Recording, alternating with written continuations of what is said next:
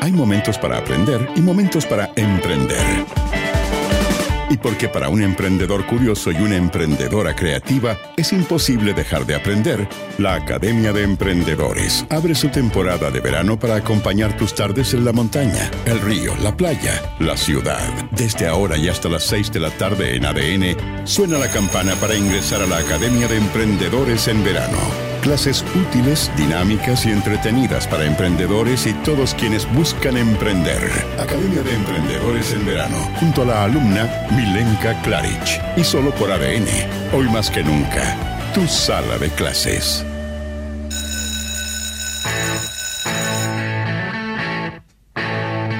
Ya son al timbre y nos conectamos con la primera clase de esta tarde. Con ustedes, el profesor Jorge Velasco. ¿Cómo estás, Jorge? Muy bien, ¿cómo estás tú, Milenka? Feliz, contenta, conectándome en este 14 de febrero, Día de los Enamorados, de la amistad, del amor. Eh, ¿Estás enamorado tú, Jorge Velasco? Sí, estoy enamoradísimo de mi señora. Ah, buenísimo. Y también enamoradísimo de la música, ¿o no? Porque eres un periodista y también un melómano. Sí, muy enamorado de la música, aunque de lo que vamos a hablar hoy poco tiene de amor. Eso te iba a contar porque hoy día vamos a, hablar, eh, vamos a estar analizando una banda que tú ya nos vas a contar y eh, las lecciones que ellos nos dejan en los grupos humanos, en los emprendimientos, en las empresas, es algo así como todo lo contrario al amor, ¿o no? Diría que está más bien marcado por la mala suerte eh, y la mala fortuna en todo el sentido de la palabra. Eh, la verdad es que la gran lección de, esta historia que vamos a contar es que hay que fijarse bien quién administra tu dinero. Jorge Velasco, entremos en materia. ¿De quién vamos a hablar hoy día? Vamos a hablar del grupo Bad Finger, que es el autor de la cortina que, anuncia este espacio, ¿no es cierto? Y, y Milenka, yo te diría, ¿qué dirías tú si tu carrera musical empieza al alero de los Beatles?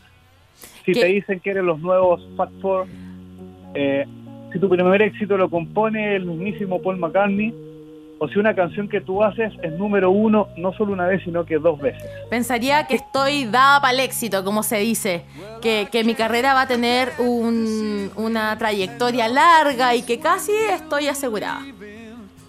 Bueno, no fue el caso de Badfinger, a lo que le pasó, a quienes le pasó todo eso, pero que finalmente eh, todo le salió mal. Pero, pero ¿por qué, Jorge? Cuéntanos, ¿cuáles fueron los inicios de esta banda? Mira, estos muchachos que eran de Gales, ¿ya? Eh, eran bien reconocidos en el circuito y firmaron el año 1968 con el Apple Records, que era el sello recién formado por los Beatles. Pero ahí empezaron los primeros problemitas, porque los Beatles eran muy buenos para componer música, para hacer discos, pero no para administrar, y menos un sello discográfico. Qué linda esta canción. esta canción, bueno, este fue un gran éxito para ellos, Without You, que um, todos dirían que componiendo esa canción tú estás al otro lado, ¿no es cierto?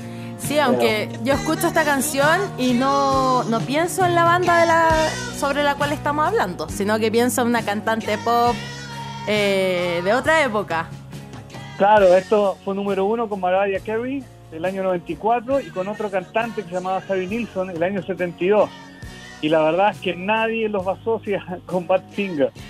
Em, pero bueno, fue en su momento fue un exitazo y una de las grandes, eh, el gran legado que diría que fue este grupo a nivel musical. Pero volvamos a, sus inicios. Eh, esta gente firma su contrato, van a producir su primer disco y el primer disco lo produce alguien que no producía discos, que era el, el roadie de los Beatles. ¿Ya?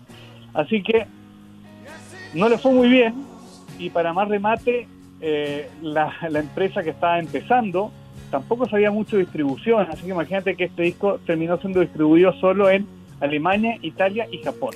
Oye, Jorge, ¿y por qué ellos tomaron tan malas decisiones?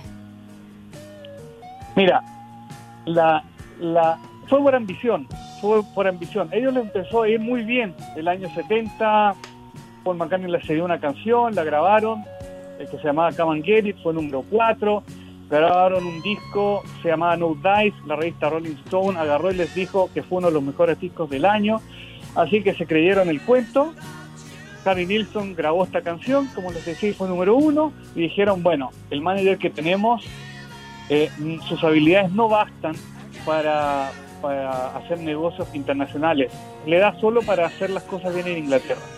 Y ellos querían triunfar en Estados Unidos, como ocurrió. Así que, bueno, agarraron, contrataron a un señor llamado Stan Powley, un señor norteamericano, y este, el bueno de Stan lo que hizo fue empezar a abrir cuentas falsas y, directamente a robarles la plata. Fueron estafados, básicamente. Fueron estafados y cada cheque que les llegaba se iba para don, don Stan. Y la verdad que empezaron a no ver la plata, a pesar de que les iba bien, de que hacían giras exitosas y en ese momento también se sumó otra mala suerte, que, el grupo, el sello Apple, el de los Beatles, empezó a irse a la quiebra.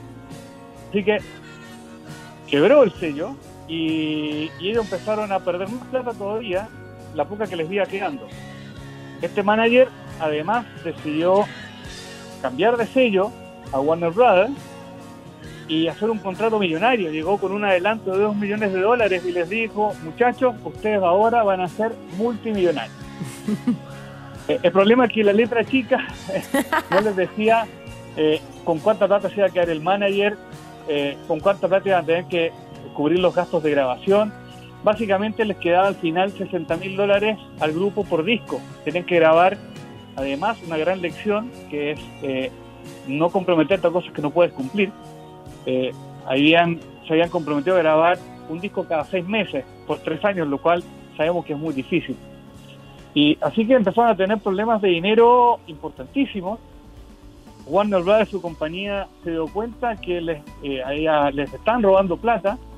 Y el último disco que sacaron en ese momento lo cortaron de circulación. Un disco se llamaba Wish You Were Here, el año 1974. Y el disco que volvieron a grabar, pues esta gente siguió grabando y trabajando, ya la compañía derechamente lo archivó. Lo archivó, no salió a la calle, sino hasta 30 años después, póstumamente. Y, acá tenemos que los problemas de plata provocaron las rencillas, ¿no es cierto?, entre los integrantes del grupo. Eh, y, el, y el señor Pete Ham, que era el principal compositor, eh, además tuvo el mal timing de querer comprarse una casa por 30 mil libras, lo que resultó que eh, con solo 27 años, totalmente abrumado por las deudas, decidió ahorcarse. Acabando con su vida. Acabando con su vida, eh, con 27 años, esperando una hija y en deuda por su casa recién comprada y siendo un peso. Dios mío. Jorge, tanta, una seguidilla de malas decisiones donde podemos evidentemente sacar muchas lecciones. Primero, como tú bien decías, no comprometerse a cumplir cosas que tú sabes que no puedes cumplir. Yo también anoté revisar bien con quién te, eh, con quién te relacionas y con quién haces negocio. Y también eh, no ser tan ingenuos y revisar bien el tema de los contratos, porque ellos fueron netamente estafados. Sí, y vemos que los temas de los contratos, eh, no solo en la música, se puede ver hasta el día de hoy, hemos visto en innumerables eh, casos, por ejemplo, de futbolistas que juegan en Europa que han tenido algunos problemas, ¿no es cierto? Eh, y han tenido que pagar deudas millonarias ante el fisco porque no manejan bien sus platas. Y, bueno, y lo que quiero destacar antes de, terminar es que la banda se disolvió, algunos de sus integrantes tuvieron que manejar taxis para sobrevivir, vender todos sus instrumentos Aún así, se volvieron a reagrupar, pero ya no se llevaban bien. De hecho, hubo en un momento dos bandas Badfinger al mismo tiempo en simultáneo. Y, entre estas personas que sobraban, eh, en el año 83, entre estos dos líderes que hubo, que quedaban, tuvieron una discusión y esto resultó en que uno de ellos, que se llama Tom Evans, también se ahorcó. Wow. Entonces tenemos una banda que por problemas de plata y, de personalidades eh, tuvieron dos suicidios. Era una banda que tenía mucho talento, indiscutiblemente, que pintaba, como se dice, para buena, pero que lamentablemente tomó malas decisiones y una fue como impulsando una mala decisión, impulsó otra mala decisión y así hasta el final de los días de esta banda. Muchas lecciones que podemos sacar justamente de esta mala suerte, entre comillas, que yo más bien diría que fueron malas decisiones, ¿o no? Sí, fueron malas decisiones, también hubo mala suerte. El haber firmado, firmado en el sello de los Beatles era, eh, era bueno, pero ellos no podían saber que el sello no iba a durar mucho. Pero por último, como todo puede tener un pequeño final feliz, eh, no sé si tú ubicas la serie Breaking Bad. Sí. Bueno, el último capítulo se hacía en el 2013, de toda la serie, publicó la canción Baby Blue de los Badfinger y eso resultó en que un nuevo interés, un nuevo interés por el grupo eh, y que realmente en los últimos 8 o 9 años eh, Badfinger sea revalorado por el público y, por la crítica. Su historia no la borra nadie, pero por lo menos su música eh, está, está volviendo a ser escuchada. Ha trascendido. Muchas gracias Jorge Velasco, nuestro periodista y melómeno, melómano. ¿Cómo te encontramos en Instagram, Jorge? Si alguien te quiere seguir. En Instagram, en, Rock en Cuarentena. Mi cuenta es Rock en Cuarentena y en Twitter también. Perfecto. Arroba Rock en Cuarentena. Muchas gracias, Jorge, por haber estado hoy con nosotros. Que estés muy bien. Gracias, muchas gracias. Hasta luego. En ADN, formas parte de la Academia de Emprendedores Banco de Chile.